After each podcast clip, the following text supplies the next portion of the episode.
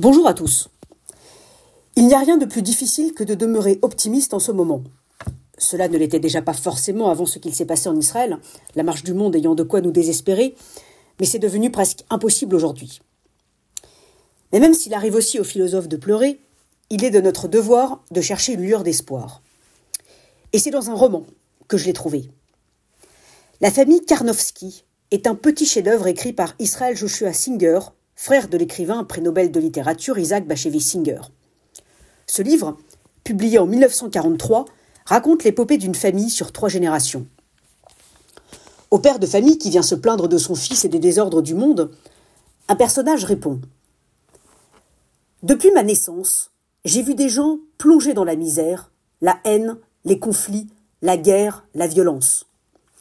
L'histoire du monde, c'est une histoire d'envie et de haine, de pauvreté, de maladie, de guerre, de mort. Chaque fois, un nouveau déluge emporte tout, mais il se trouve toujours un nouveau Noé pour construire une arche dans laquelle il fait monter quelques animaux purs et beaucoup d'impurs. Et le petit monde repart pour un tour. L'Ecclésiaste, ce grand sage, avait raison. On a déjà tout vu, il n'y a rien de neuf sous le soleil. Quand l'Ecclésiaste a écrit son livre, le peuple n'était pas meilleur. Quand Socrate et Platon prodiguaient leur enseignement, il n'y avait qu'un cercle réduit de disciples. Ils ne se sont pas découragés pour autant et ont poursuivi leur route. Tout ce que l'on sème poussera.